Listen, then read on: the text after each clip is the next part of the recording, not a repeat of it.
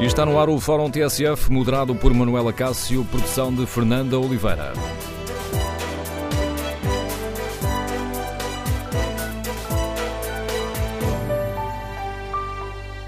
Bom dia. Hoje, dia em que os deputados vão debater e votar as propostas para a despenalização da eutanásia, queremos ouvir a sua opinião. O que espera dos eh, deputados que esta tarde vão votar propostas eh, do PAN, do Bloco de Esquerda, dos Verdes e do PS? Defende a aprovação ou o chumbo da despenalização da eutanásia? Queremos ouvir a sua opinião. O número de telefone do Fórum é o 808-202-173. 808-202-173. 173. Vamos saber se concorda ou não com a despenalização da eutanásia. Esta, concretamente, a pergunta que fazemos na página da TSF na internet, no inquérito que fazemos. A eutanásia deve ser despenalizada? Ora, que opinião têm os nossos ouvintes? O não leva vantagem. 77% dos ouvintes que já responderam ao inquérito consideram que a eutanásia não deve ser despenalizada. Queremos ouvir a sua opinião. E o debate foi suficiente para esclarecer as suas dúvidas? Que méritos, que problemas encontra numa despenalização da morte assistida? Colocando aqui em cima da mesa dois dos argumentos que têm sido muito utilizados, temos o direito a morrer com dignidade, como argumento ao movimento cívico a favor da despenalização? Ou considera que toda a vida tem dignidade, sendo inviolável, independentemente das circunstâncias em que se encontre, como defende o movimento cívico que se opõe à despenalização? Queremos ouvir a sua opinião, as suas reflexões. Recordo o número de telefone que lhe permite participar no debate: 808-202-173. 808-202-173. 3. Podem ainda participar no debate online e para isso tem à disposição o Facebook e a página da TSF na internet. Ao longo deste fórum irei ler algumas das um, opiniões dos nossos uh, ouvintes que participam no debate online. Vamos para já ao encontro do primeiro convidado do Fórum TSF de hoje, o Dr. Álvaro Beleza, médico, integrou o movimento cívico Direito a Morrer com Dignidade, que subscreveu a petição pela despenalização da morte assistida. Ora, bom dia, doutor Álvaro Beleza. Estamos aqui perante uma questão que ultrapassa muito as fronteiras eh, partidárias, até as fronteiras eh, religiosas, divide eh, também os médicos. Porquê é que o médico Álvaro Beleza é favorável a uma despenalização da eutanásia? É boa pergunta. É, porque o médico Álvaro Beleza é uma pessoa como outra qualquer e há 12 anos tive uma doença muito grave e quando fui diagnosticado por um grande amigo meu, médico também, um, e, e abalado pela notícia que tive na altura, pedi-lhe que se corresse mal e que se não tivesse uh, hipótese de sobreviver, se, para não ficar uh, uma situação muito indigna e muito sofrida, como nós infelizmente conhecemos em alguns casos, pedi-lhe para ele, nesse caso, me levar à Bélgica, se eu decidisse. E ele, com as lágrimas nos olhos, uh, aceitou o meu pedido.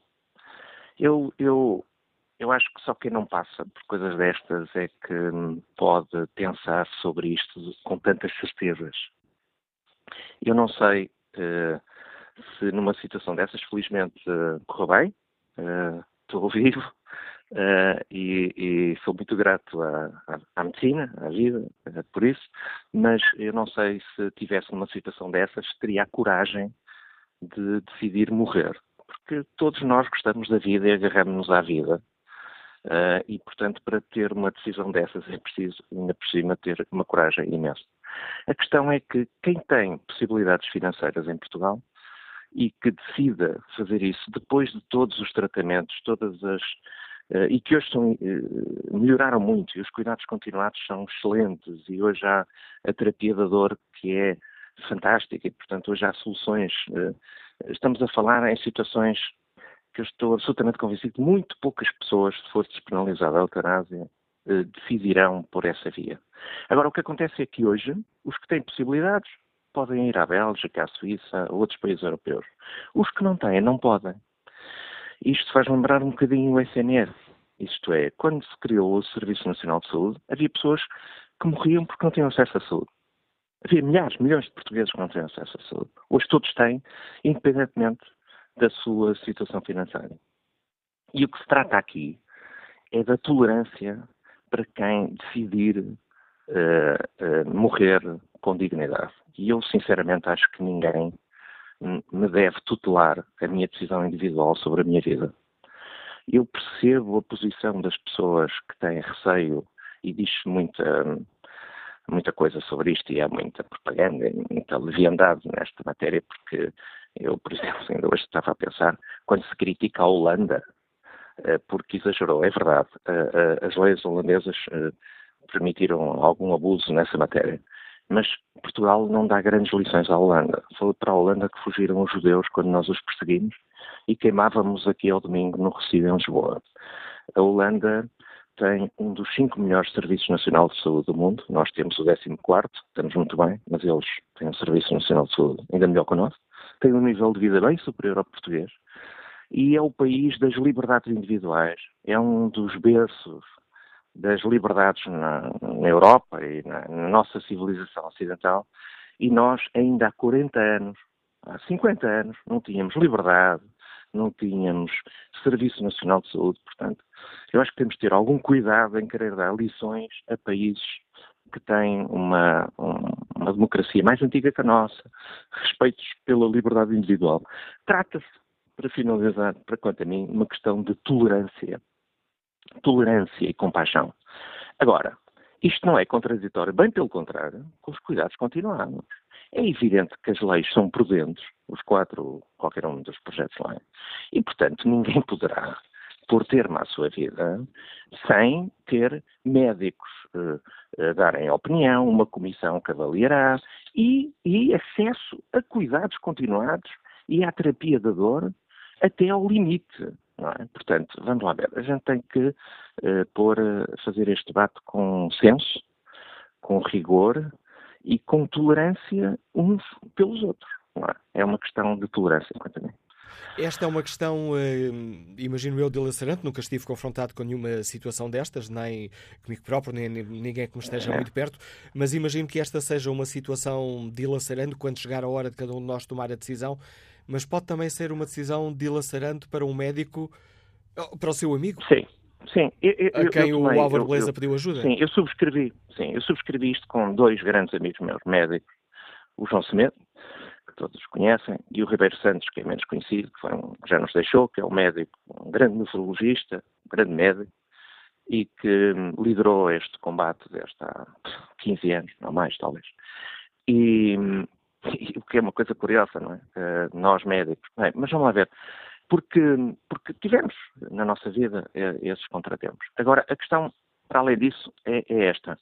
Eu, eu, eu, defendo a despenalização de quem queira ajudar alguém a morrer. Mas eu próprio não sei se numa situação dessas, como já lhe disse, teria coragem para decidir por ter a minha vida. Tenho muitas dúvidas. E eu também não sei se como médico teria coragem para ajudar um doente meu um amigo meu, ou alguém próximo de mim, a morrer. Eu não sei. Eu tenho muitas dúvidas, sabe? Eu tenho muito medo das pessoas que têm muitas certezas. Eu, sinceramente. Tenho muitas dúvidas. Agora há uma coisa que eu, há uma certeza que eu tenho. Eu não impunho aos outros as minhas convicções, nem as minhas, a minha moral. Está a? E eu acho que este país viveu, num, temos uma cultura muito inquisitorial e muito totalitária da imposição da moral aos outros sinceramente, deram-se passos nos últimos anos, felizmente, para que as pessoas possam viver felizes, eh, em liberdade, desde que a minha liberdade não incomode o outro, desde que eu não eh, eh, intervenha na liberdade do outro, deixem-me ser livre e também nessa decisão, que é uma decisão limite. Estamos aqui a falar, estamos a defender o direito, felizmente, para todos nós e para a medicina e para a evolução da medicina, como lhe disse há bocado, muito poucos portugueses, muito pouca gente, se for despenalizada a eutanásia, irá de certeza recorrer à eutanásia. Porque, felizmente, hoje cada vez há mais cuidados continuados e tem que haver mais, e tem que se investir mais nisso. Cada vez há mais e melhor terapia eh, para a dor, paliativa, e, e portanto, e, e, também, como lhe disse, muito poucos têm a coragem, porque é mesmo o termo, a coragem, é? o sentido da dignidade, muito pouca gente tem isso para decidir uh, morrer, não é? E, portanto, uh, vamos ver, além de que, obviamente, os profissionais de saúde terão uh, objeção de consciência, portanto, ninguém será obrigado, obviamente, a fazer uma coisa destas. Agora, eu acho que este é um assunto que tem, que é uma divisão na nossa sociedade, que é transversal aos, às ideologias, aos partidos, que tem a ver com a tolerância, está a ver? que tem a ver com a, o respeito às liberdades individuais. E nós em Portugal, como eu estava a dizer, e no sul da Europa, uh, temos muita dificuldade, é? nos últimos séculos, temos essa história, em respeitar as, uh, as liberdades individuais. Mas pronto, uh, eu espero que a lei seja aprovada, mas também lhe digo que estou absolutamente convencido que se não for aprovada e que se ficar para a próxima legislatura, mais tarde ou mais cedo será aprovada. Felizmente Portugal e a sociedade portuguesa têm evoluído no sentido da tolerância, no sentido das liberdades individuais. E, e Portugal é um partido aberto, é um bocadinho como o slogan do, da Eurovisão, que foi muito feliz, que é All Aboard. Eu acho que Portugal é muito isso. É plural, é, é aberto, é tolerante e, portanto, acredito que uh, hoje, espero que seja hoje, e se não for hoje, uh, algum dia uh, será assim. Agradeço ao Dr. Álvaro Beleza ter aceitado o convite do Fórum TSF, por nos ajudar a refletir sobre esta questão. Daqui a pouco iremos escutar o médico que é contra a despenalização da, da eutanásia, o Dr. Miguel Guimarães. Vamos para já ao encontro dos nossos uh, ouvintes. Começo por me chamar este debate o engenheiro Rui Pessoa, que nos liga de Lisboa. Bom dia. Bom dia. Olha, eu, eu, peço desculpa, não tenho escutado a TSF e se repetir algo que tenha dito, peço desculpa. Começou mesmo agora, por isso não vai repetir nada. Ah, pronto, ótimo. Uh, eu pergunto, uh, começo por perguntar quantos doentes com SIDA no passado, há uns anos atrás, não teriam recorrido à eutanásia. Ou seja, uma doença que era considerada há uns anos atrás incurável, deixou, felizmente, de o ser. Uh, não percebo a pressa em legislar sobre um assunto tão polémico e melindroso. Não me recordo nenhum dos partidos ter claramente anunciado na campanha eleitoral que iria defender esta situação. Nós sabemos que Portugal tem, tem leis, em princípio boas leis, mas a sua aplicabilidade é que é um problema. Sabemos como as coisas começam, uh, e normalmente começam bem, começam devagarinho, muito soft, eh, mas ficam as portas escancaradas e não sabemos como é que vão acabar. Eu, eh, pessoalmente, nunca fui confrontado com situações que me levassem a ponderar a necessidade de uma legislação desta, felizmente. Eh, daí considero importante um debate e um referendo para que toda a gente se possa pronunciar. Não sei se os casos em que uma situação dramática a tal pudesse levar irão compensar os dramas que podem resultar desta legislação. Também não me parece minimamente razoável, não é aceitável que os seus deputados andem a reboque da agenda do Bloco de Esquerda, legislando à pressa e a trochemores, sem ouvir uh, aquilo que hoje, hoje deram na rádio, na TSF, uh, as companhias de seguros, ou a Associação das Companhias de Seguros, sei também que a Ordem dos Médicos e dos Enfermeiros está contra, por alguma razão, e quem é que pode declarar que uma doença é incurável? Há alguém que possa garantir que uma doença é incurável? Eu não conheço ninguém que possa, em absoluta 100%, dizer que uma doença é incurável. Eu tenho, eu tenho, conheço um caso, pelo menos, de alguém que foi dado como incurável e com pouco tempo de vida e anda aí feliz e contente e já com netos há mais de 20 anos. Hum, também não percebo se algum, alguém mandatou os senhores deputados para fazerem uma, uma, legislação destas. Os programas eleitorais é para irem para o caixo de lixo, não servem para nada, é para forrar as paredes, é, para isso também não servem. É que eu acho que fica aberta aqui uma primeira porta para a liquidação dos velhos, dos dementes, dos deficientes, dos incapazes e sei lá mais o quê.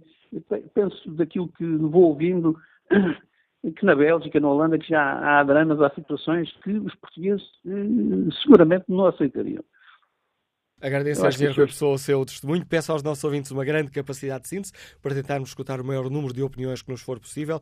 Passo a palavra hum, a Cristina Gomes, assistente social, Liga-nos Lisboa. Bom dia.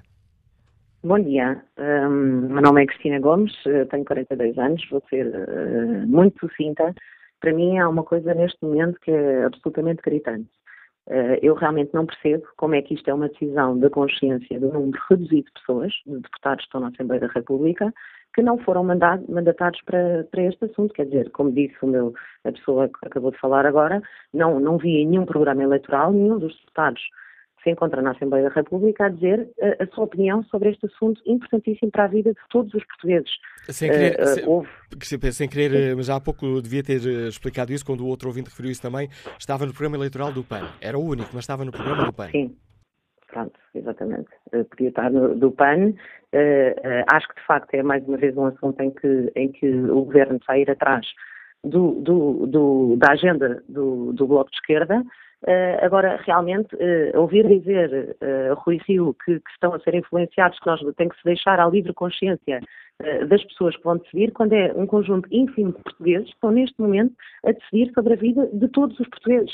Isso para mim é uma, é uma neste momento é, é, uma, é, é uma coisa que eu não, que não admito, não é? Enquanto cidadã portuguesa, que uh, um conjunto mínimo de pessoas possa decidir de acordo com a sua consciência aquilo que vai afetar uh, o conjunto de todos os portugueses. Portanto, neste momento era aquilo que eu queria deixar aqui para E obrigado por partilhar connosco a sua opinião, Cristina Gomes. Chamo agora ao debate do Horácio Rodrigues, fisioterapeuta, está no Porto. Bom dia. Estou muito bom dia. Muito obrigado por esta oportunidade que me dão. Ora bem, há aqui duas questões que eu acho que são uh, diferentes. Uma é o, o, o, espaço muito pouco alargado em termos de discussão do assunto. Outra, e, a questão de não estar nos programas eleitorais dos partidos. Quanto à eutanásia propriamente dita, eu acho que realmente é uma opção de, de consciência, é uma opção religiosa e é uma opção educacional. E, acima de tudo, há uma coisa que nós temos que pensar: é que nós somos as nossas circunstâncias. E, portanto, penso que nenhum de nós sabe exatamente, numa circunstância de grande sofrimento, qual seria uh, ou qual será a opção que vai tomar.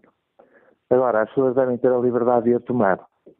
Eu não tenho que impor como dizia um ouvinte que falou há relativamente pouco tempo aí na TFS, eu não tenho que impor a minha moral, nem tenho que impor os meus conceitos, nem tenho que impor a minha vontade. Portanto, acho efetivamente que isto foi muito pouco discutido, acho que efetivamente os, os partidos não tiveram coragem, tirando o time, de pôr isto na sua agenda política, acho que efetivamente é um bocado em cima do joelho. Quanto à questão propriamente dita, acho que se deve dar a liberdade às pessoas de realmente tomarem as suas opções e fazerem de uma forma livre e, e consciente. Muito obrigado, muito bom dia. Obrigado, Horácio Rodrigues. Uh, Fernando Forte é advogado, Liga-nos Lisboa. Bom dia. Qual é a sua opinião? Bom dia. Vou tentar ser o mais sucinto, embora isto seja complicadíssimo e depois do que eu vi. Uh, aquilo que está em causa nesta matéria da eutanásia, tenho ouvido uma série de argumentos falaciosos, como acabei de ouvir há pouco uma senhora a dizer que se está a decidir sobre a vida de milhares de portugueses. Quem está a decidir sobre o destino final de milhares de portugueses, ou de centenas ou dezenas, se se quiser, são as pessoas que pretendem impor a penalização da eutanásia um, a todo um conjunto de cidadãos. O que está em causa na despenalização da eutanásia é saber se se deve ou não respeitar o reduto último da liberdade individual de cada um de nós na hora da nossa morte. E isto até para além, independentemente dos cuidados paliativos, que é um grande argumento de quem diz defender a vida. Portanto, porque as pessoas que, que tomam a decisão de seguir um caminho de eutanásia são pessoas que podem não querer os cuidados paliativos e normalmente não querem. Querem terminar um sofrimento que para eles ser a sua ideia, a sua posição sobre o que é a dignidade da vida no final da vida e de uma vida em dignidade. E o que se discute aqui na despenalização da eutanásia, no limite, é saber se esse reduto último da liberdade individual na hora da morte deve ou não ser respeitado pelos outros cidadãos e pelo Estado. Claro que o Estado é aqui chamado a, e, equaciona-se, se deve colaborar com o respeito dessa última vontade. E no meu entendimento, respeitando todas as objeções de consciência que possa haver da parte de médicos e enfermeiros, deve, obviamente, o Estado colaborar com o respeito dessa última vontade, como, aliás, é outro argumento falacioso, colabora noutras situações, em que situações em que uma forma de vida está também uh, uh, o prejuízo dessa forma de vida já está despenalizado. Portanto, a vida é um valor em si, como por exemplo o aborto, a interrupção voluntária da gravidez, que já foi despenalizada, também não é despreciando pensar que situações que já estão previstas na lei, o homicídio puro e simples, tem uma pena muito mais gravosa do que, por exemplo, situações que ainda são penalizadas, como o homicídio a pedido da vítima, que tem uma moldura penal até três anos apenas, ou a ajuda ao suicídio, que tem também uma moldura penal até três anos e que não vai até aos 25 de um homicídio eh, voluntário, por exemplo. E estas situações já estão previstas na lei e por algum motivo assim é. Portanto, o que se pese na despenalização da eutanásia, que é o que as pessoas que dizem respeitar muita vida e muito sofrimento não respeitam, é a vontade definida, obviamente, em termos legais e médicos, de uma pessoa que não quer mais viver como está a viver porque o sofrimento lhe é insuportável. E não é chamado para aqui se a, doença é curável ou incurável. Um senhor aí disse há pouco que conheceu uma pessoa a quem disseram que ia morrer e há 20 anos que anda aí. Pois eu conheço cinco ou seis a quem disseram que iam morrer e morreram. Portanto, é isto que se pede. Tudo o mais são falácias à volta, uh, por fundamentalismos religiosos uh, e de outra ordem, de pessoas que não querem, no fundo, respeitar esse último reduto que cada um de nós tem na hora da nossa morte sobre a nossa dignidade pessoal e pela forma como encaramos o sofrimento. E é este respeito pela liberdade que está aqui em causa. A liberdade individual que deve ser respeitada. Espero assim, e termino, acho lamentável a posição do PCP, mas o PCP historicamente não respeita os redutos de liberdades individuais em lado nenhum, nunca respeitou na história da humanidade, não era agora que ia começar. Apelo aos senhores deputados que, em consciência, e pergunta-se na TSF o que esperamos dos deputados, eu espero que cada um, na sua própria consciência, possa saber respeitar esse reduto último da vontade individual de cada um de nós, na hora da nossa morte, para se poder morrer, se assim se quiser, em dignidade, com os devidos cuidados e com a devida paz e tranquilidade. E é isto que está em causa.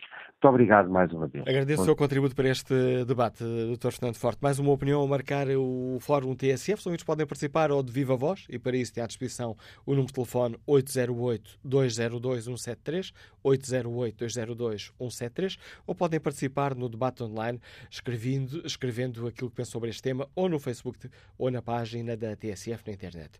Pedro Henriques participa no debate com esta opinião. Como católico e meio judeu que sou, honestamente não consigo ter opinião formada sobre a eutanásia. Sou é a favor de que todos devemos ter dignidade na hora da partida.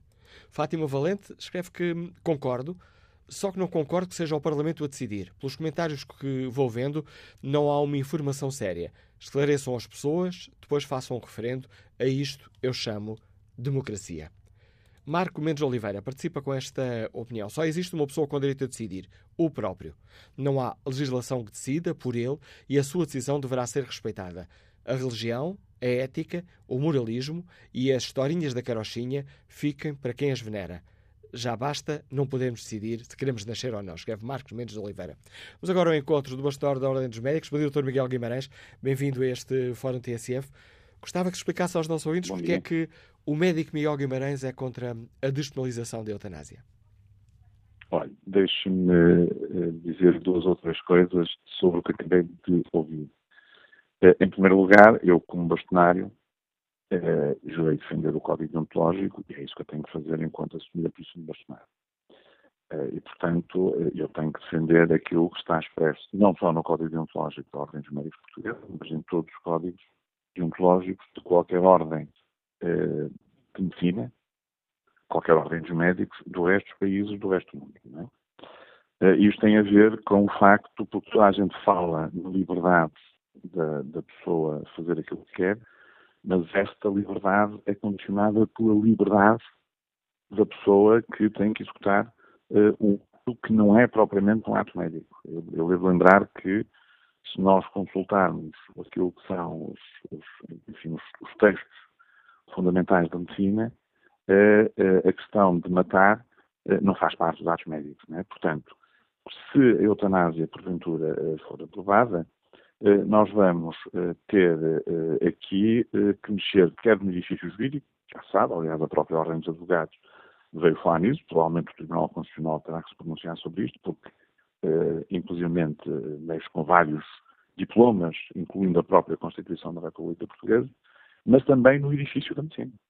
E o edifício da medicina é um edifício mais antigo que as nossas leis jurídicas em Portugal. É um edifício que remonta há muitos anos e que não é específico de Portugal, é específico de vários países. Por isso é que estas questões relacionadas com a eutanásia não, não, não entram facilmente nos países, porque as pessoas não estão preparadas para elas. Eu percebo. E pode implicar uma alteração do Código Deontológico dos Médicos? Não, o Código Deontológico em si nunca será alterado, porque repara, o Código Deontológico é um código de conduta.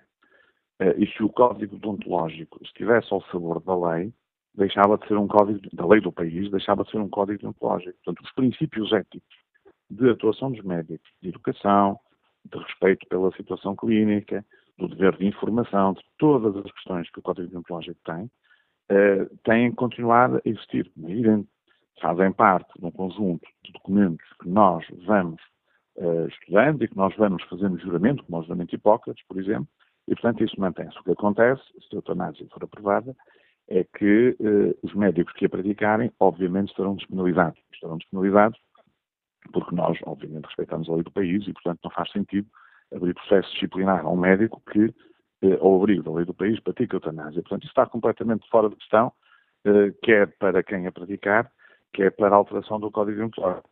Agora, o que eu gostava de dizer também, para os nossos ouvintes perceberem, é que toda a gente quer defender o mesmo, isto é, toda a gente quer o melhor para as pessoas quer as pessoas que estão a defender a eutanásia, quer as pessoas que não são a favor da eutanásia. Isto parece-me relevante, quer dizer, ninguém quer o pior para as pessoas. Isto é que é importante perceber-se, quer dizer, não há posições fundamentalistas. Eu, quando ouço um, alguém a dizer que quem defende uma coisa é fundamentalista e quem não defende a outra não é, eh, faz-me um bocado de impressão. Até porque o, a pessoa que esteve a falar anteriormente falou da liberdade individual. A pessoa tem, deve ter liberdade para decidir aquilo que quiser. Não é o que está em nenhum dos quatro projetos de lei.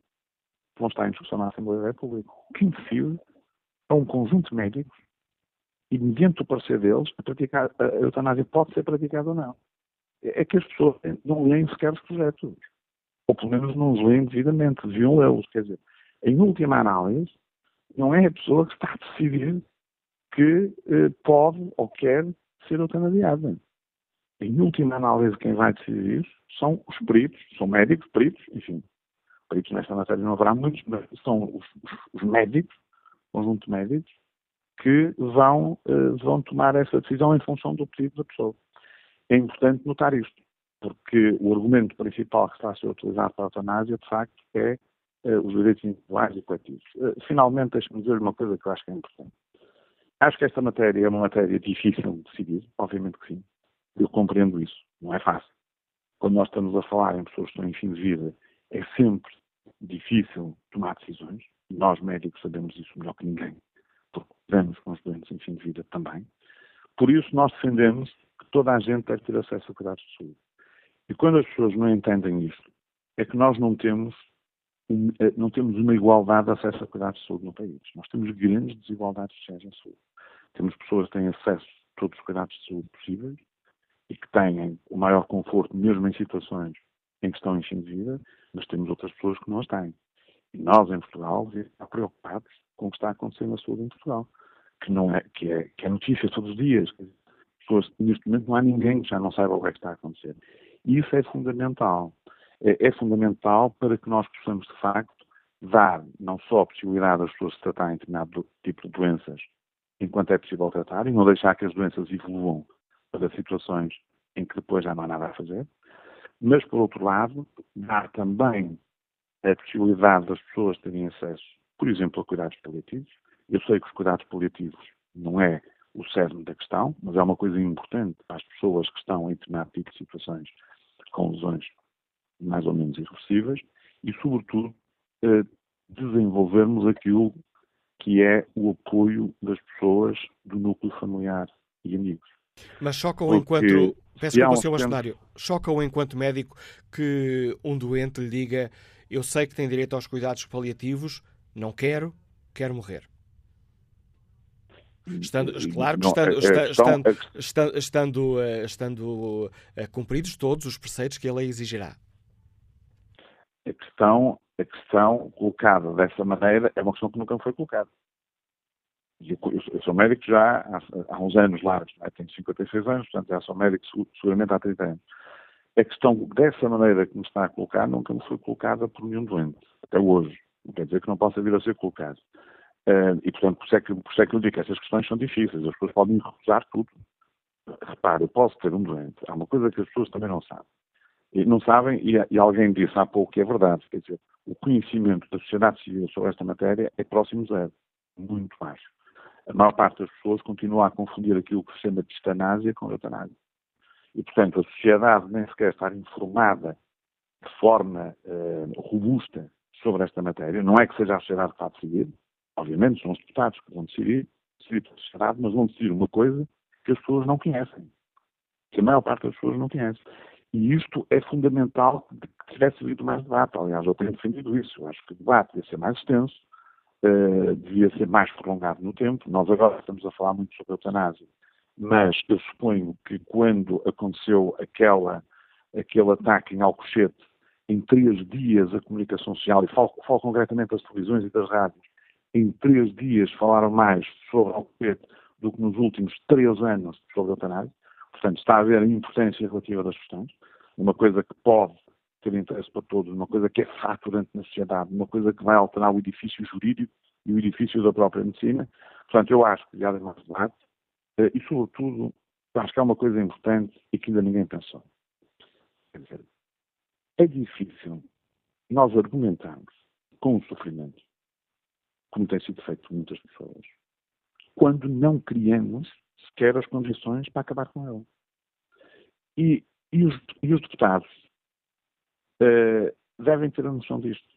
Os deputados devem fazer como nós médicos fazemos, como faz a ordem dos médicos, as outras ordens profissionais, que é visitar os hospitais, que é verificar o número de pessoas mais idosas abandonadas, entre aspas, nos hospitais, e dependentes apenas dos profissionais de saúde, em muitos casos, isto é, é, é, perceber o que é que está a acontecer na saúde em Portugal. Porque há coisas básicas no nosso país que neste momento não estão a ser asseguradas. E isso era importante que as pessoas eh, discutissem isto no Parlamento. O Parlamento tem possibilidade de tomar decisões. Aliás, o Parlamento é que toma decisões. O Parlamento é que aprova o Orçamento de Estado. O Parlamento é que diz que nós temos o dinheiro que temos para a saúde. É importante que se diga isto também, não é? Eh, e, portanto, para perceber o que é que nós podemos fazer naquilo que é cuidar das pessoas. Ok? Com todo o respeito pela liberdade das pessoas, com todo o respeito por aquilo que são os consentimentos informados que nós temos que utilizar no dia a dia, com todo o respeito por aquilo que já existe como ferramentas de apoio às pessoas, como é o caso das diretivas antecipadas de vontade, conhecido popularmente como testamento vital, que as pessoas podem fazer, mas que infelizmente eh, só cerca de 20 mil pessoas em 10 milhões é que o fizeram até agora, eh, entre outras situações, cuidados paliativos, enfim, todas estas coisas que, que, nós já conhecemos. O que é que eu espero? Espero que os deputados decidam na sua consciência, como é evidente, que tomem as decisões que entendam que são as melhores para o país. Eh, da parte da, da, da, de eu, como de ordens médicos, obviamente respeitarei todas as decisões que forem tomadas. Agora, aquilo que é a essência da medicina aquilo que é o dever essencial do médico, eh, no sentido de ajudar os doentes, no sentido de tratar os doentes quando é possível tratar, no sentido de aliviar também aquilo que é o sofrimento das pessoas quando isso é necessário, isto é dos médicos e dos outros profissionais de saúde, é de uma equipa de saúde, obviamente que nós vamos continuar a fazer o melhor pelos nossos doentes, porque esse é o nosso princípio. Agradeço ao bastonário da Ordem dos Mestres, Dr. Miguel Guimarães, o importante contributo que trouxe também a este Fórum TSF. Encaminhamos muito rapidamente para o fim da primeira parte do Fórum, depois retomamos o debate a seguir às 11, mas gostava ainda de escutar, nesta primeira parte, o empresário Luís Silva, que nos liga de Carcavelos. Bom dia. Bom dia, Dr. Malacácio, bom dia ao Fórum. Bom, a minha opinião é simples. Eu estou a favor da não penalização de quem praticou a eutanásia, pelo simples facto que de uh, quem tem direito um, um, conjunto de pessoas, nomeadamente médicos, decidir uh, uh, a, minha, a minha vontade de manter vivo ou não uh, o e partindo do princípio que perante um, um, um, um, quadro, um diagnóstico de uma doença terminal, de, de uma doença degenerativa, de me manter vivo. uh, perdendo toda a dignidade de, de, da condição humana. E eu vou-lhe dar, e para terminar, vou-lhe dar o exemplo de um familiar meu, o meu pai, que faleceu há cerca de três meses. Ele começou com uma, um quadro um Parkinson, doença degenerativa, e, e agravou-se totalmente para um Alzheimer, um processo degenerativo extremamente duro. Foi extremamente duro para a minha mãe, porque era o cuidador, prestador de cuidados do meu pai em casa, manteve, porque também não havia facilidades em mantê-lo no lar. A minha mãe desejou o tê-lo em casa. Os filhos verem um pai a definhar, a definhar, a definhar. E, doutor Malcácio, o meu pai, é 1,70m, tenho, tenho dificuldade em falar. O meu pai, com 1,70m, morreu com 30 quilos. Portanto, era um pele e osso. Portanto, com que dignidade é que o meu pai morreu? Não morreu sem dignidade nenhuma. Agora, quando ela é manifestada, em, em, em, quando, quando, a pessoa está nos seus plenos poderes, uh, uh, uh, manifestar o interesse em, em, em, não, portanto, em acabar com a sua vida, ou ela, quando ela é manifestar o testamento vital, porque não? Eu estou a favor disso. Muito obrigado e peço desculpa. Não tem que pedir desculpa. Eu que agradeço o seu testemunho, Luís Silva. E é com este testemunho que estamos ao fim da primeira parte do Fórum TSF. Voltamos a escutar a opinião dos nossos ouvintes já a seguir às notícias.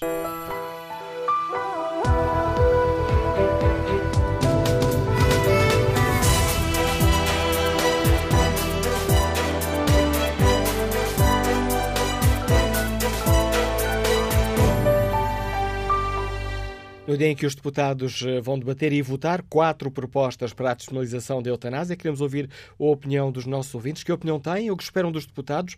Defendem a aprovação ou o chumbo da despenalização da eutanásia?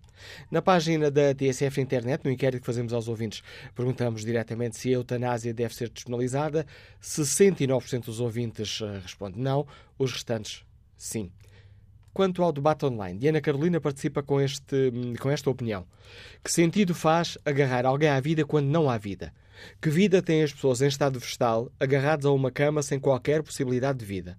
Que qualidade de vida têm as pessoas com doenças terminais sem qualquer possibilidade de melhoria, de melhoria vão ter?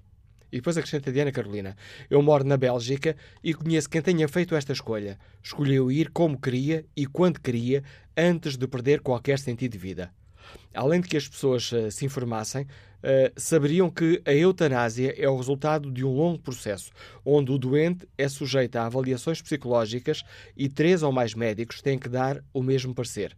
Não há possibilidade de cura e a qualidade de vida será muito reduzida. E depois conclui Diana Carolina: não é dizer quero morrer e a eutanásia é realizada. Testemunho desta nossa ouvinte nos liga da Bélgica, aliás, que participa no debate online e que vive na Bélgica. Vamos agora ao encontro de Quadro dos Coelhos, está reformado, liga-nos do Cacém. Bom dia. Bom dia, Carlos Coelho. Estou? Bom dia, estamos a ouvi-lo. Qual é a sua opinião? Ah, não, é Carlos Conda. Ah, peço desculpa e agradeço-lhe a correção. Portanto, posso dar a minha opinião? Pode, já o estamos a ouvir. Pronto, aqui fala Carlos Conde a minha opinião é o seguinte. Sou contra a eutanásia porque enquanto há vida há esperança. Vamos ao caso que há um doente que está nos cuidados paliativos e não tem esperança de cura. Mas vamos ao caso que pede a eutanásia. E passado dois ou três dias surge a cura para a doença dele. Portanto, todas as religiões têm como figuras centrais, no essencial é Deus e Jesus. E Jesus diz: Eu sou o caminho, a verdade e a vida. Por todo o religioso que se oferece, principalmente o católico, não deve pedir a eutanásia. Porque se Deus nos deu a vida, Ele é que nos tem de tirar. Agora, pedir para morrer, isso, para mim, é contra qualquer sentido de responsabilidade. O médico que foi, tirou o curso e que tira o juramento de Hipócrates, diz: não matarás. Se o juramento diz para não matarás e os médicos foram enraizados nesse sentido, como é que o médico agora é instruído para matar uma pessoa. Embora seja uma morte assistida, não deixa de ser um crime, na minha opinião. Portanto, as pessoas devem rejeitar rigorosamente a eutanásia, que é contra as leis de Deus e contra as leis de Jesus e contra as leis do homem. Porque isso depois suscitava muitas coisas. É porque havia familiares, muitas vezes, para tirarem livre dos, dos idosos que eram um peso, pressionava muitas vezes esse doente para que ele pedisse a eutanásia. E depois de ele morrer não sabia se era uma morte voluntária ou uma morte pressionada. Isso é muito discutível. E Portugal é um país de grandes costumes, não deve pedir a eutanásia. Peço a todos, rejeitem a eutanásia. E é tudo. A opinião de Carlos Coelho, que opinião tem António Ferreira, que nos liga de Oliveira do Douro e é eletricista. Bom dia. Bom, bom dia, Manuela Cá. Uh, antes de mais, queria dirigir a todos os profissionais da TSF um forte abraço ao serviço que têm prestado a Portugal. Uh, em relação ao assunto que está a ser abordado, queria dizer que eu sou o Adventista do sétimo dia, acredito no, num Deus que nos dá a vida e, obviamente, está nas mãos dele também tirar-nos a vida.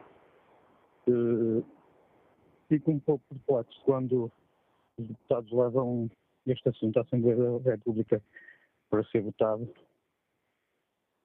E desde que alguns deles dizem que é uma questão de consciência, e eu pergunto, será que eles têm o direito de definir a consciência de cada um de nós? Muitos de nós somos a favor, outros contra. É óbvio que, na minha posta pessoal, deveria de haver um, um referendo para ver o que é que o povo português diria acerca deste assunto. Um bom dia para todos. Bom dia, António Ferreira. Mais uma opinião a marcar este Fórum uh, TSF. Vamos agora ao encontro de, de, do uh, juiz uh, Pedro Vaz Fato, que é o Presidente da Comissão Nacional de Justiça e Paz. Bom dia, bem-vindo ao Fórum TSF. Obrigado por ter aceitado o nosso convite. Gostava que, nos, e gostava que nos explicasse porque é que se opõe um, à despenalização da, da eutanásia. Bom, uh, mais do que despenalização está em causa a legalização, porque se fosse só despenalização não estaríamos a discutir a questão da colaboração ativa do Estado na prática de eutanásia, é mais uma legalização. Mas uh, a razão por que me oponho à legalização da eutanásia tem a ver com o facto de ela pôr em causa os princípios básicos da nossa civilização e da nossa ordem jurídica, que não são eh, a Comissão Justiça e Paz está ligada à Igreja Católica, mas não há uma motivação religiosa eh, que basicamente eh, me leva a, a, afirmar isto, porque isto tem a ver com a política legislativa de um Estado pluralista. Mas esses dois princípios básicos são o de que a vida humana é inviolável, é um princípio básico da nossa Constituição, que eh, antecede todo o catálogo dos direitos fundamentais, é isto que está em causa, uma morte provocada, e uh, a questão, outra questão, outro princípio é o de que a vida humana nunca perde dignidade. Quando ela é marcada pela doença e pelo sofrimento, ela é, não, não deixa de merecer proteção, ela é ainda mais merecedora de proteção e, portanto, não pode ser uma resposta da sociedade, porque o que está em causa na legalização da sociedade, da, da eutanásia, é a resposta da, da sociedade perante um pedido desesperado de uma pessoa que quer por ter mais vida, perante este pedido de desesperada, a resposta da sociedade não pode ser a morte provocada. Eh, não, não pode confirmar esse desespero. Pelo contrário, tem que dar esperança, tem que aliviar, aliviar o sofrimento e não pensar e dar a entender que uh, a morte provocada é uma resposta à doença e ao sofrimento. Porque por trás de, da legalização, por trás de qualquer lei está sempre uma mensagem cultural. E essa mensagem cultural eh, é negativa, no meu ponto de vista, porque eh, apresenta a morte provocada como uma solução para a doença e para o sofrimento, e isso não se pode aceitar. Onde é que poderá entrar aqui a questão da, da compaixão, da, da, compaixão perante quem está a sofrer e considera que, para si, esse sofrimento é, uh, é intolerável? Bom, eh, a questão é esta. Eh, a eutanásia não põe termo ao sofrimento, põe termo à pessoa que sofre. Portanto, não, não é solução para o sofrimento de, de, de tirar a vida à pessoa que sofre. há que combater e aliviar o sofrimento e não por ter má vida da pessoa que sofre. Acho que é esta a solução. E depois o sofrimento não tem que ser intolerável. Não? Colocar a questão do ponto de vista de uma alternativa entre sofrimento intolerável e morte eh, é uma falsa questão, porque há formas de eh, tornar o sofrimento suportável, de, de minorar o sofrimento. Evidentemente nunca se pode eliminar o sofrimento, mas isso nem em fases terminais, nem em qualquer fase da vida. O que é certo é que em qualquer fase da vida a morte não pode ser uma resposta para o sofrimento. Apesar do uh, juiz Pedro Vaz Pato, que, que a Comissão Nacional de Justiça e Paz, dizer que no essencial não está aqui, uh, no fundo da sua opinião, uma questão religiosa, mas não há aqui muito uma, uma dimensão religiosa a marcar a ideia de que a vida humana é inviolável, mesmo contra a vontade de quem não quer viver mais?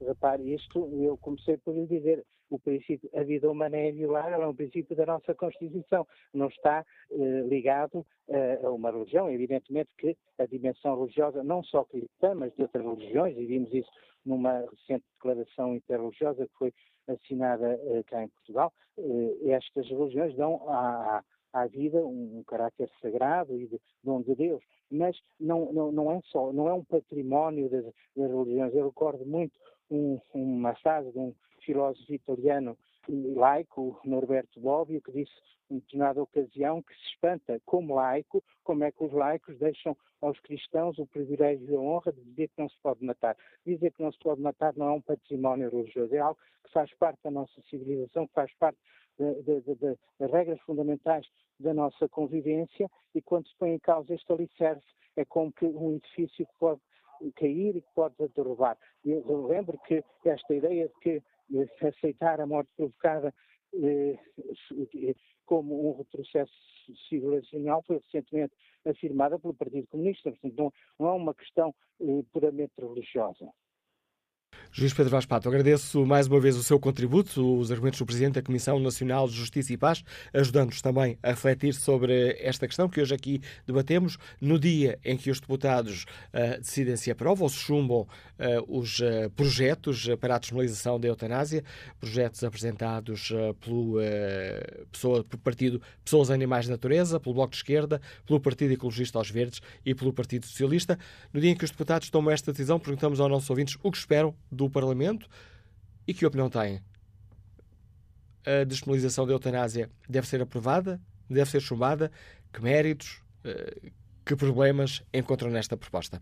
Paula Tavares é dona de casa, liga-nos eh, de Cascais. Bom dia. Bom dia, bom dia ao Fórum e ao Dr. Manuel Acácio. Muito obrigada por me deixarem participar.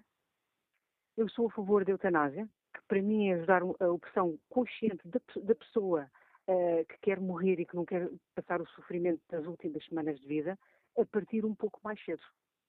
Uh, a meu ver, não há cuidados paliativos que consigam eliminar o sofrimento físico e psicológico associado a estar consciente dentro de um corpo que está a morrer. E, e eu, nesse sentido, gostava mais que médicos e enfermeiros que, que, tivessem contato com pessoas que estão a morrer, para, por vezes, descrever aos ouvintes uh, o que é de facto estar naquelas últimas semanas de vida, que não é confortável. E há vários, várias doenças que provocam um sofrimento muito grande, como por exemplo uma doença que, por exemplo, que tenha destruído os pulmões da pessoa. Então a pessoa nas últimas semanas de vida vai estar simplesmente a asfixiar.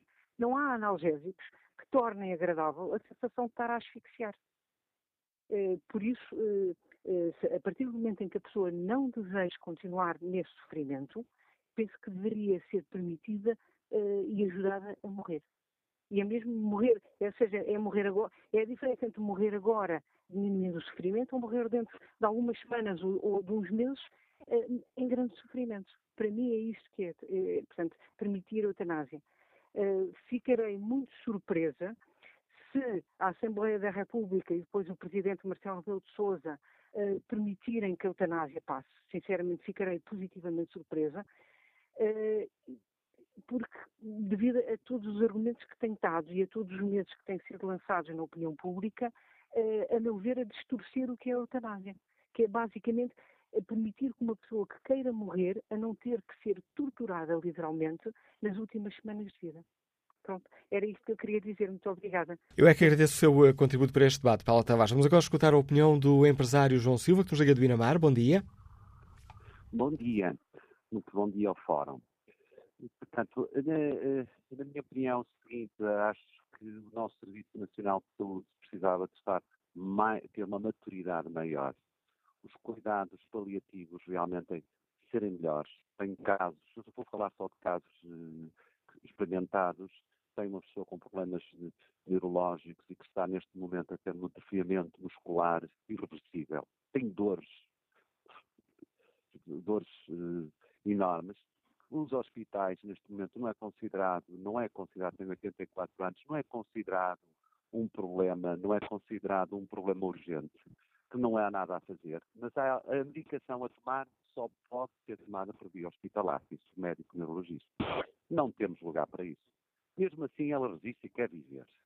Mas é muito fácil desistir. Uma pessoa que todos os dias está a falecer por falta, por falta de dedicação, que podia ter um, um sofrimento eh, eh, eh, mais tranquilo e que podia estar a coabitar ainda no meio da família. E neste momento está a ser insuportável. Portanto, nós temos que ver que há muitas pessoas que efetivamente ainda há, ainda temos uma saúde elitista para os que têm conhecimentos, para os que têm determinado tipo de amigos ou médicos. Portanto, pode-se dar a esse, dá-se a luz, porque ainda temos um Serviço Nacional de Saúde muito elitista.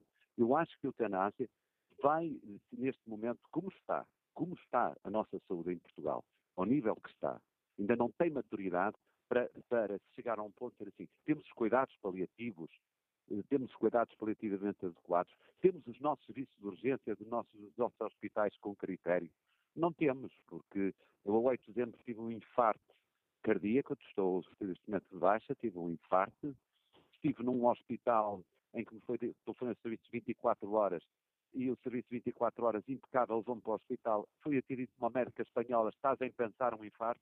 Sentou-me durante 4 horas e meia, tive um infarto brutal fiquei com a minha vida danificada. Eu acho que ainda há muita eutanásia nas urgências, muita negligência. Não houve um pedido de desculpas, porque errar é humano, nada, e uma indiferença total. Neste momento eu acho, está-se a falar e temos tanta eutanásia nas nossas urgências, tanto, tanta banalidade, a nossa vida é tão banal, tão banal, tão frutífera, somos um número. Tem agora este caso num familiar meu próximo, está, está com sofrimento, mas sempre com um olhar de esperança, quer ver, quer ver os filhos, quer ver os netos, quer viver ainda, quer viver. Por exemplo, no caso dela, no meu caso, eu foi pessoalmente, eu tenho experiência no hospital também disse, quando um jovem enfermeiro que eu estou vivo, que foi ele que me deu um morro às quatro e meia da manhã, depois fui fazer o cateterismo para Gaia, depois eu ter pedido, e a minha esposa pedir, aqui não tem cardiologia, leva-me ao marido, que ele é diabético, ele é hipertenso, isto é Portanto, já temos essa eutanásia, estamos com um serviço de urgências que, naturalmente, é. Agora estão a falar de eutanásia depois de eu ter um serviço destes. Pelo amor de Deus, temos que efetivamente criar maturidade, um serviço que é com equidade para todos, não é só para os que têm amigos, porque eu realmente só ouvi o primeiro ouvinte. Mas ele tem amigos médicos, são pessoas que fazem parte do poder. A eutanásia vai ser para a pobreza. Porque o caso deste meu familiar, se tiver dinheiro, vai para a CUF e já tem de um medicamento e, portanto, neste momento não, está na lista de espera, está, está em sofrimento. Está em sofrimento porque não tem dinheiro, senão, senão não estava em sofrimento. Portanto, a eutanásia é para os excluídos, para os mais pobres, os, os que não são influentes. Portanto, sou, não sou contra a eutanásia.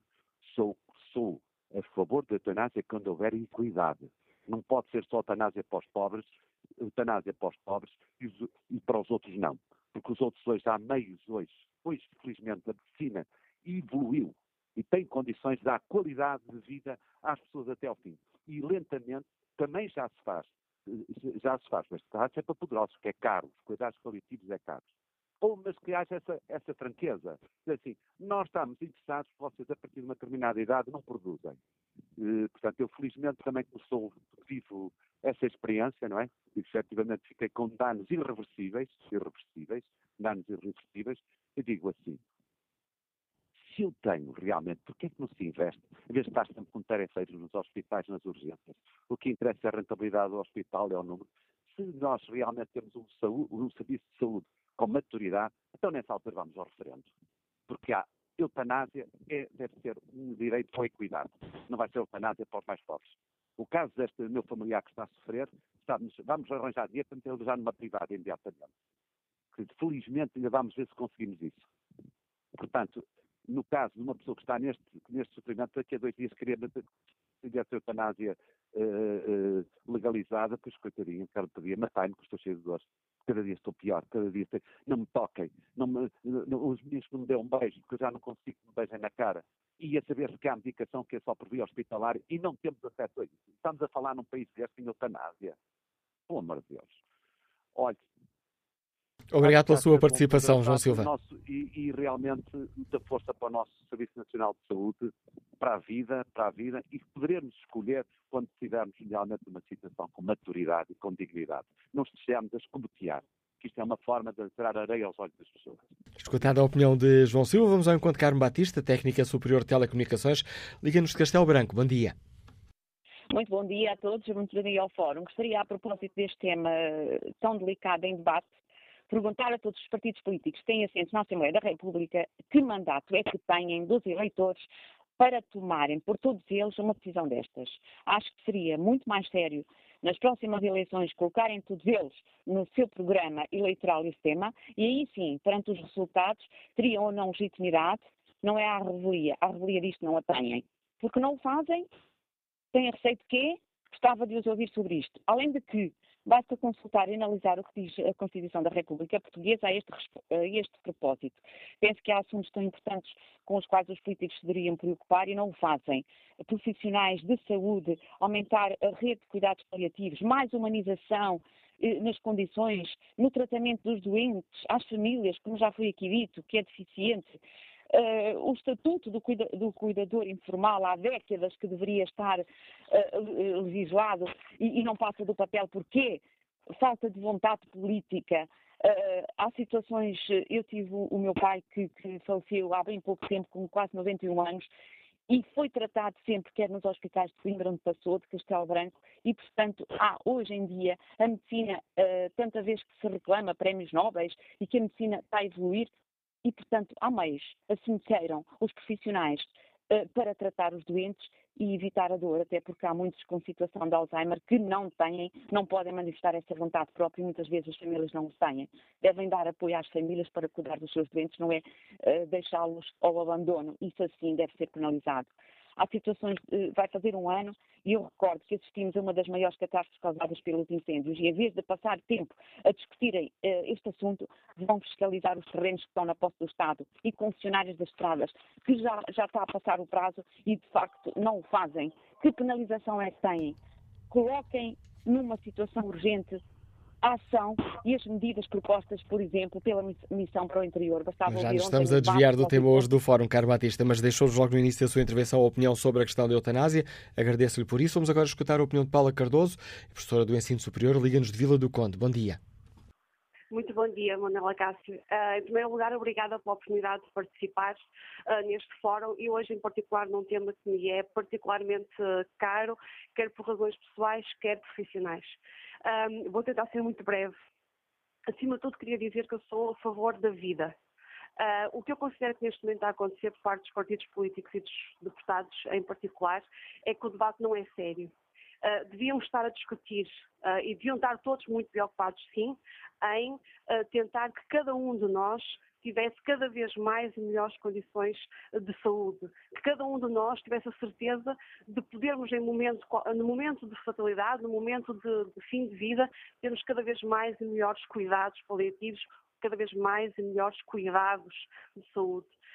Um, e isto causa muita indignação, porque aquilo que os deputados neste momento fazem é colocarem as suas convicções pessoais e políticas acima daquilo que são as reais necessidades uh, do, das pessoas, da, da população. Se, se, os políticos fossem para o terreno, uh, se falassem efetivamente com quem vive estas situações todos os dias, provavelmente poderiam mudar a sua, a sua posição. E para terminar, Manuela Castro, porque este tema daria para estar aqui uh, muitas horas a falar sobre ele, até porque é um tema muito apaixonante e fraturante também, mas para terminar, também não considero sério quando evocam a questão da liberdade como bandeira para esta tomada de decisão porque para mim liberdade é eu poder saber que vivo num país em quando eu e os meus, os familiares, amigos, as pessoas, todos nós, saber que a quando o momento de uma qualquer doença, seja em fim de vida ou não, mas pronto, que seja no final da vida, eu ter a certeza de que vou ter os melhores cuidados, eu vou conseguir morrer em paz, em conforto e com dignidade. E que isso me vai ser assegurado. Isso é que é, que é viver num país em liberdade. Um, era isto, é a principal mensagem que eu gostaria de, de transmitir. Um, obviamente hoje eu gostaria que, que, na Assembleia eh, não fosse aprovado, não é este momento uh, e não é esta a prioridade, na minha opinião. Muito obrigada, Dr. Manuela Castro. Obrigado, Paula Cardoso, pela participação no Fórum TSF. Volto aqui a espreitar o inquérito que fazemos aos nossos uh, ouvintes. Perguntamos se a eutanásia deve ser despenalizada ou não. Tem estado sempre em vantagem. Continua. 71% dos ouvintes consideram que a eutanásia não deve ser despenalizada. Silvia Cavaco participa no debate com esta opinião. É difícil responder sim ou não, mesmo nos tempos em que, mesmo nos termos das propostas em votação. É fácil de entender quem sofre de uma doença degenerativa irreversível e incontrolável, mas já não de quem, por motivo de depressão associada à sua doença, escolha o suicídio. É certo que esta situação, nos termos das propostas, não é aceite, mas será assim mesmo? Pergunta Silvia Cavaco. Na Holanda, a situação inicial evoluiu e na Suíça, a situação não parece diferente.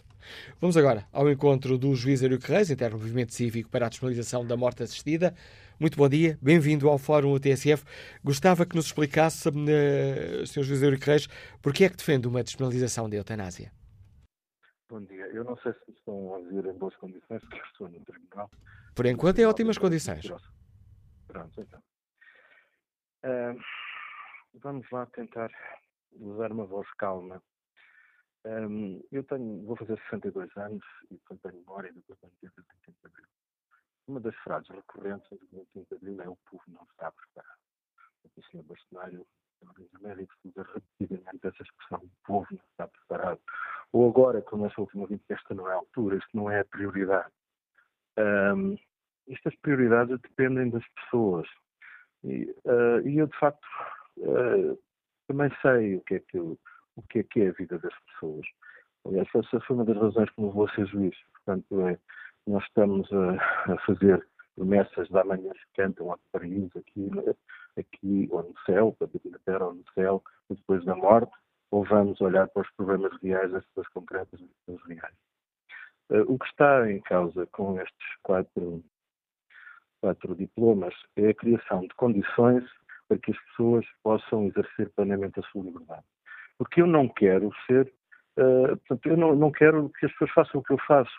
O que eu não quero é ser obrigado a fazer aquilo que as outras pessoas querem e acham que eu, que eu devo fazer porque é melhor para mim. Ou seja, eles é que sabem melhor do que eu o que é que é a minha vida.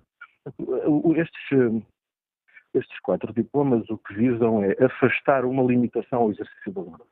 O que está em causa é deixar de punir os profissionais de saúde que ajudam as pessoas a cumprir a sua liberdade, o seu desígnio individual, que é o delas. Deve fazer muita confusão a algumas pessoas o facto de, se eu quiser, se eu quiser, como outras pessoas também já manifestaram essa opinião e essa, e essa, essa expressão de vontade, se eu quiser, eu tenho os meios para ir morrer com dignidade nos países onde uh, isso é possível fazer, sem que as pessoas que me vão auxiliar sejam punidos criminalmente. Uh, agora, há um conjunto enorme de pessoas que não têm essas possibilidades. E é para essas pessoas que estas leis vão ser feitas. Portanto, o objetivo da lei é dizer as pessoas que vão ajudar, os profissionais de saúde, que verificadas uma série de condições muito rigorosas, portanto, isto não é uh, feito sem, sem, sem, sem rigor, de uma forma, uh, portanto, agora vamos matar para aí toda a gente. Não é assim. Portanto, o objetivo da lei é que essas pessoas que vão ajudar os outros que não se conseguem matar sozinhos, que a questão é mesmo essa, eu já tenho o direito de matar. O suicídio, felizmente, em Portugal já não é punido. Agora, há pessoas que estão em condições tal, tais que não conseguem cumprir esse seu desígnio, essa sua vontade, e que não a querem impor a ninguém. quem, quem não quiser usar essa faculdade não a usa. O que acontece é que são exatamente esses outros que estão a impedir as pessoas que querem exercer essa, esse seu último, seu, seu, seu último desejo, a possibilidade de o poderem fazer. Neste momento, as pessoas que ajudarem essas pessoas não estão em condições de se matarem a si sozinhas, cumprir essa sua vontade de levar a, sua, a dignidade da sua vida até o último momento, uh, essas pessoas neste momento são penalizadas, com uma pena muito mais leve, mas são penalizadas. E, portanto, o que estas leis visam afastar é essa penalização para que essas pessoas que vão auxiliar as outras não sejam, não sejam punidas. De facto, o que, o que está aqui em causa é um problema de civilização. É um problema de saber até que ponto é que uh, a comunidade, através depois da, dos aparelhos repressivos do Estado, tem o direito de uh, limitar as minhas escolhas individuais. Mas isto é um problema de civilização. Uh, nós não queremos que as outras pessoas não façam o que não querem. Nós queremos é que nos deixem fazer aquilo que nós queremos, sem prejudicar ninguém. Uh, e é isso que está em causa. Portanto, nós vivemos as, as, os princípios essenciais de funcionamento desta, sociedade em que todos vivemos, e que é aquela que nos permite viver mais tempo e ter melhores cuidados de saúde, são assentes no, no princípio da liberdade individual.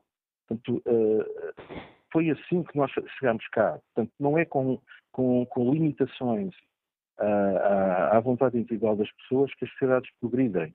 Nós temos o resto do mundo onde existem limitações para tudo e mais alguma coisa, onde as coisas continuam a acontecer como aconteciam antes do 25 de Abril. Eu já dei este exemplo várias vezes, mas para mim é extremamente marcante. A minha mãe precisava da autorização do meu pai para poder comprar trabalho. A minha mãe precisava de, fazer, de ter a autorização do meu pai para, para ter uma conta bancária.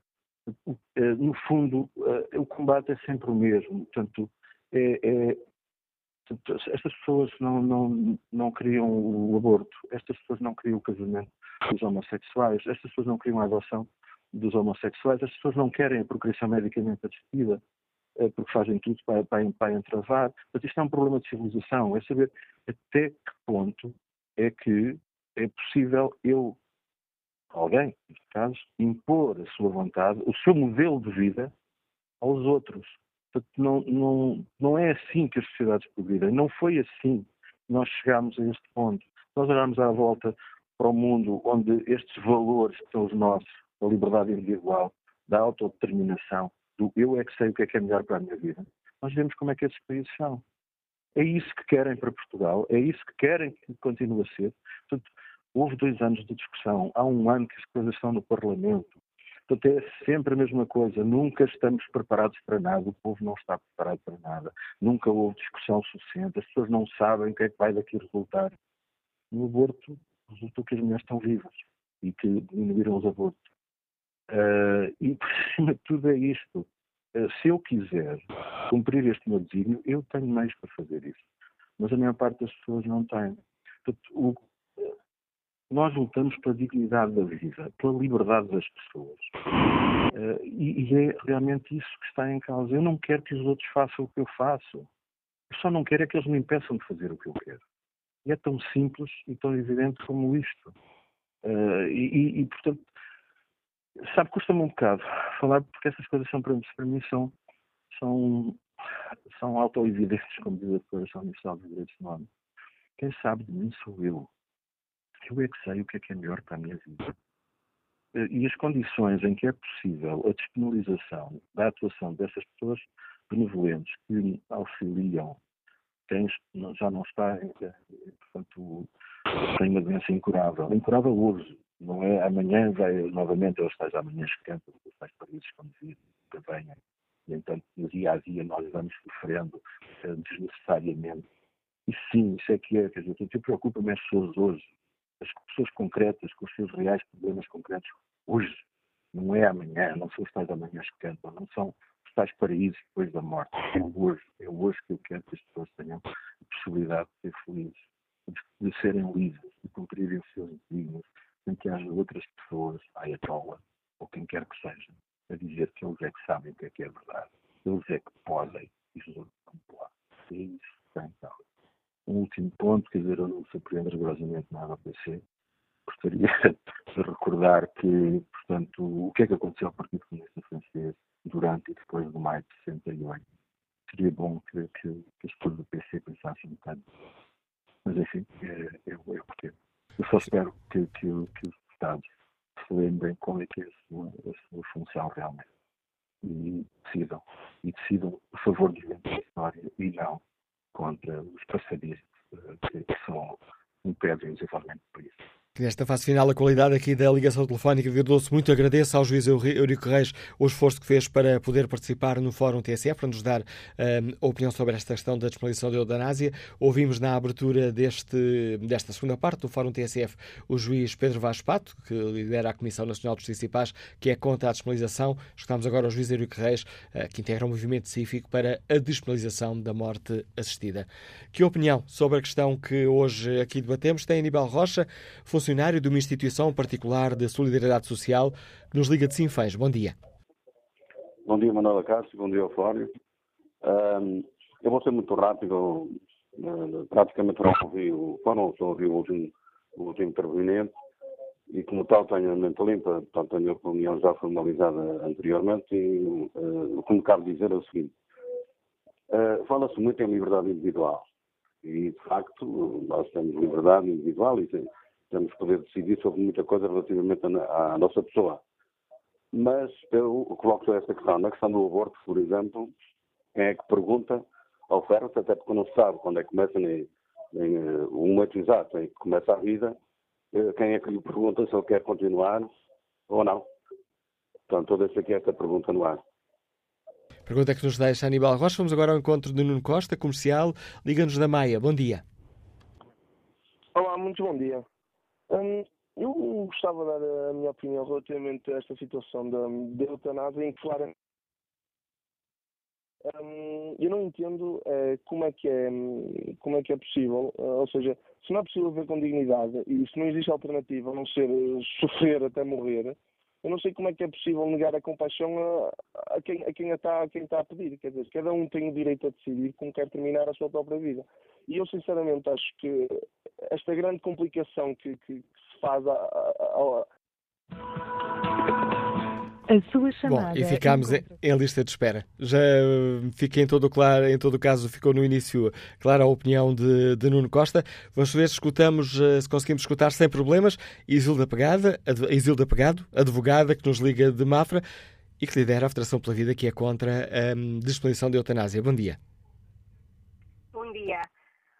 Olha, eu tenho ouvido o vosso fórum e desde já os meus parabéns.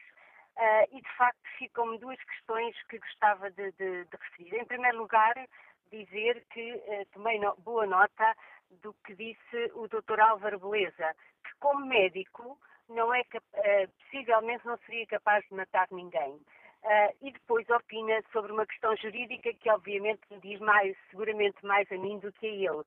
Na questão jurídica, acabei de ouvir o, uh, o desembargador Eurico Reis, uh, uh, cuja intervenção também mereceu a minha muita atenção e cujo discurso poderia ser perfeitamente transposto para as questões laborais.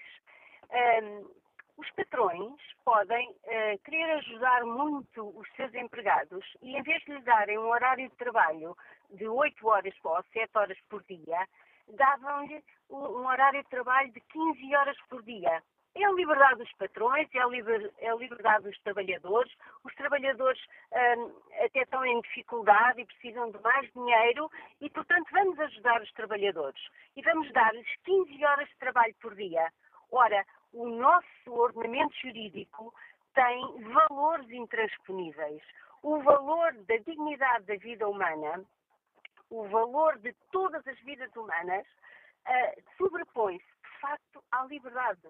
E no dia em que nós aprovássemos a eutanásia com base nestes argumentos que o uh, Dr. Eurico Reis acaba de, de apresentar, não teríamos nenhum fundamento para não permitir que as leis do trabalho fossem o mais liberal possível. E, portanto, aquilo que está em causa é o modelo de sociedade que temos pela frente. E também dizer que, de facto, um, o Parlamento tem há cerca de um, 16 meses uma petição que, eh, cujo nome é Toda a Vida Tem Dignidade, que se propõe apresentar alternativas à eutanásia e que até hoje ainda não foi discutida em plenário. É de facto muito preocupante pensar que o Parlamento tem tanta pressa em discutir projetos de lei que estão hum, no Parlamento há dois ou dois meses e que esta iniciativa de mais de 16 mil cidadãos não mereceu da parte do Parlamento uma apreciação em plenário. Portanto, quando se diz que há uma pressa em legislar, é efetivamente verdade, porque uh, nem sequer há vontade de uh, ouvir aquilo que o povo disse, ou melhor, cumprir a Constituição. É a democracia participativa que está aqui a ser desrespeitada. Também assim, não quero deixar de dizer que um, o Conselho Nacional de Ética para as Ciências da Vida pronunciou-se sobre o primeiro projeto apresentado, o projeto do PAN, e emitiu um parecer negativo. Mas os outros três uh, projetos apresentados não mereceram até hoje qualquer um, parecer do Conselho Nacional de Ética para as Ciências da Vida. Ora, o Parlamento português, o Estado português paga este órgão consultivo. É, de facto, uh, muito triste que as instâncias criminais não queiram, uh, as instâncias parlamentares não queiram um, ouvir o Conselho Nacional de Ética. Agradeço o seu contributo, Isilda Begado. Estamos quase, quase a terminar o Fórum TSF de hoje.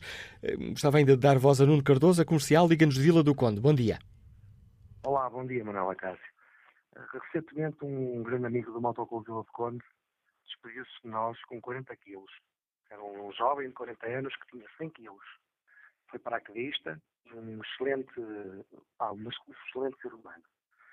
Uh, quem viu há pouco tempo em Vila Chão o funeral e a grande homenagem que toda a gente fez ao Tové, consegue perceber porque é que o filho estava revoltado, um filho de 18 anos, e porque é que a esposa nem uma lágrima chorou. É um país complicado este, porque quem somos nós para decidir a morte de alguém? Pergunta um aluno. Eu respondo que somos nós para decidir a tortura de alguém. Um ano. Estamos quase a deixar de ouvir, não sei se a ligação degradou-se um pouco. Ou foi o Nuno Cardoso que começou a falar um bocadinho mais baixo? Uh, quem somos nós para decidir a tortura de alguém? É isso que eu, que eu respondo àqueles que perguntam quem somos nós para decidir a morte de alguém. Eu sou católico, muitas vezes praticante, tá, desculpem, mas eu não consigo compreender porque é que não podemos deixar descansar quem tanto deu em vida. Uh, obrigado à TSF e esperemos que esta, esta a situação seja resolvida, estudada, conversada, se não for agora, aí mais à frente. Obrigado, Manuel Cássio.